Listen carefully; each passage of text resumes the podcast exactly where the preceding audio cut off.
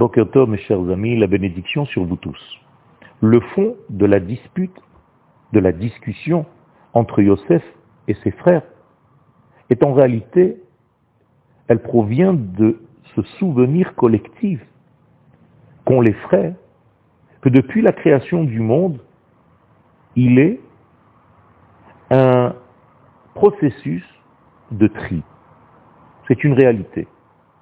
À chaque fois que quelqu'un est né dans une famille, eh bien, il y avait un tri qui se faisait et l'un d'entre les frères était retiré de l'équation avec laquelle on va continuer en réalité l'histoire du développement et du dévoilement de la nation d'Israël dans le monde.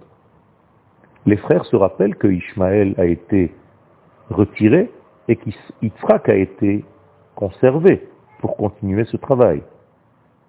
La même chose, plus tard, Esav va être mis à l'écart, alors que c'est Yaakov qui a été gardé pour continuer le processus. Et la question qui se pose chez les frères, est-ce que ce tri est terminé à présent? Ou bien, est-ce qu'il faut encore dans notre famille, dans notre famille parmi nous, sortir encore un des éléments qui peut-être négatif, nocif à l'ensemble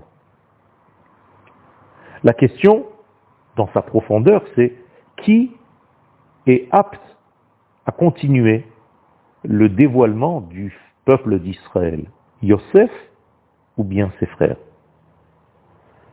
En réalité, ce tri a commencé bien avant, chez Caïn et Hevel. Et toujours la dispute vient d'une contradiction essentielle qui existe dans les richesses de la vie de chacun. Quand vous mettez deux personnes l'une en face de l'autre, eh bien, ils ont des rôles différents par rapport à des caractères différents, parce qu'ils réfléchissent différemment. Donc il y a ici des contradictions qui s'habillent dans des éléments futiles comme avoir un vêtement plus que les frères. Vous comprenez bien qu'il ne s'agit pas d'un degré de ce niveau-là. Les frères ne sont pas jaloux au premier degré de la jalousie. Il y a quelque chose de beaucoup plus profond, de beaucoup plus essentiel, qui va s'habiller dans une jalousie. Mais en réalité, il y a ici quelque chose qui est beaucoup plus fort, qui est apte à continuer à diriger l'histoire humaine. C'est là qu'est la question. Et ici, il y a différentes manières de voir. Yosef n'est pas accepté par ses frères parce qu'il ne voit pas en lui l'homme capable d'exprimer leur essence. Ils ne sentent pas que Yosef exprime la spécificité du peuple d'Israël. Pour eux, Yosef n'est que quelqu'un qui joue avec le monde de la matière, qui jongle avec la politique humaine, de la société humaine. Ils ont l'impression que Yosef ne contient pas en lui, en son sein, les éléments de l'esprit, qui sont bien entendu obligatoires. Si c'est le cas, pourquoi ce n'est pas Yehuda qui conduit? Bien tout simplement parce que chez lui, le problème est à l'envers. Il n'a pas les éléments de ce monde, de la matière, comme Yosef, son frère. Voyez donc qu'il y a ici quelque chose qui manque à chacun. Et en réalité, le lien entre les frères, comme il le sera à la fin du livre de Bereshit, c'est l'élément gagnant. D'ailleurs, cette formule gagnante va se retrouver chez le roi David. Le roi David, c'est et l'esprit de Yehuda et des frères, et la matière de Yosef Hatzadik.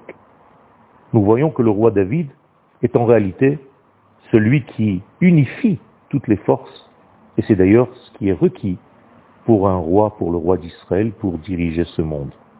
Le monde ne doit pas être fait que d'esprit, ni de corps, mais d'esprit habillé dans un corps. Une autre question qui se pose, alors pourquoi finalement c'est Yosef qui est réellement le dirigeant, comme nous le voyons dans la Torah? Mais tout simplement parce que c'est l'ordre des choses.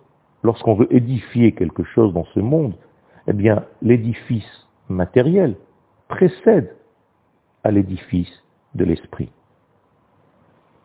Cependant, je conclus, lorsque les frères vont faire la paix entre eux, eh bien, ils gagneront l'efficacité nécessaire pour la suite de l'histoire. La formule gagnante, c'est l'esprit des frères avec la force de traduire cet esprit en matière, comme Yosef le sait le faire, comme Yosef sait le faire. Bezrat Hashem, nous devons être, et Yehuda et les frères, et Yosef, dans l'unité du peuple d'Israël tout entière, pour pouvoir agir et apporter la lumière nécessaire à ce monde.